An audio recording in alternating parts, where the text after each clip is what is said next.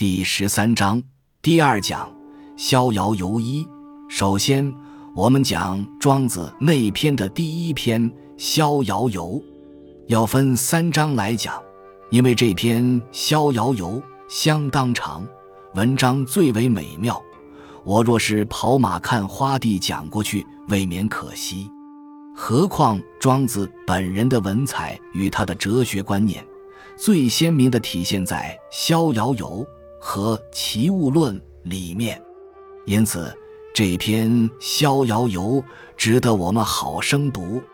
以我本人的经历来讲，我读初中时，国文老师是武汉大学中文系毕业的，名叫王纯良，他就给我们选讲了《逍遥游》。那一年我十三岁，由于《逍遥游》这篇东西深深地影响了我。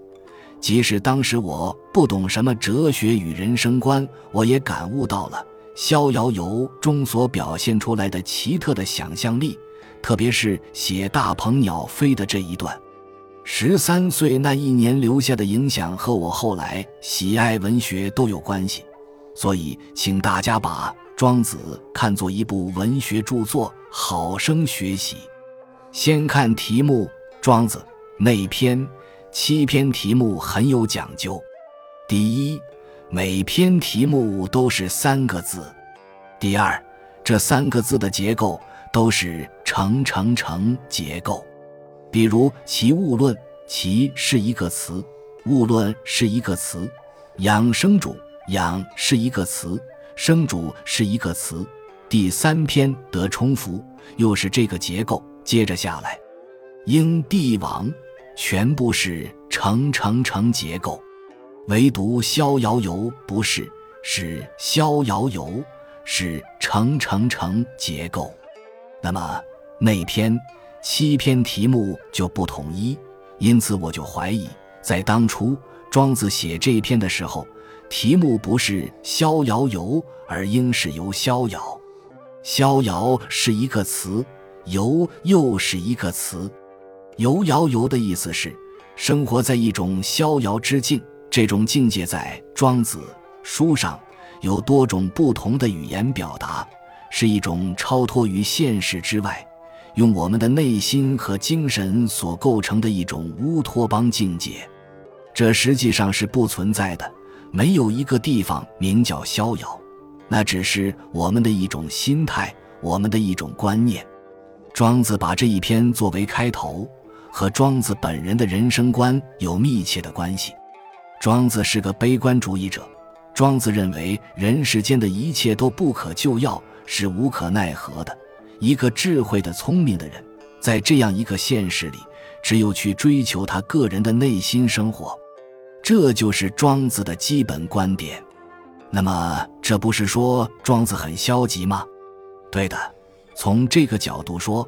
如果跟儒家的修齐治平比较起来，庄子是叫人后退，不是叫人往前冲的，更不用说跟墨家比了。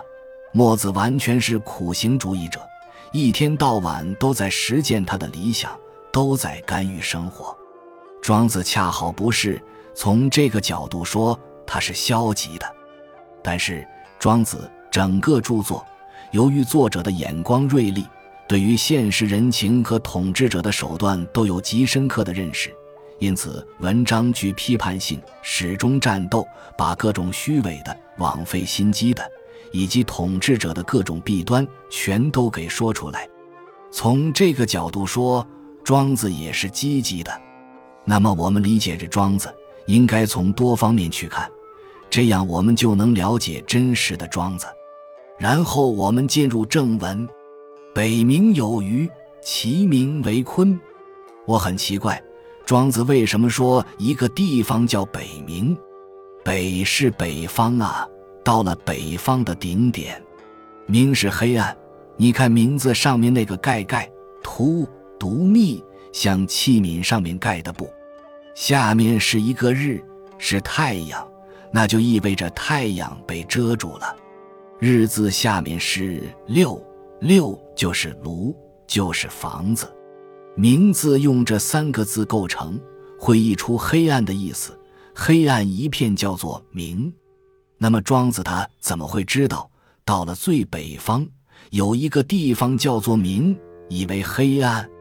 而且尤其奇怪的是，他在后边还说到南明，南明也是黑暗，他从哪里知道的？我们现代人知道北极有半年是黑天，南极也有半年是黑天，庄子怎么会知道北极和南极各有半年是黑暗一片？我想，对于古人，我们千万不要低估他们。远古时代的人。他们可能到过北极和南极，见过那里各有半年是黑暗。我们中国这样一片辽阔的土地，从低纬度到高纬度，幅员这么广阔。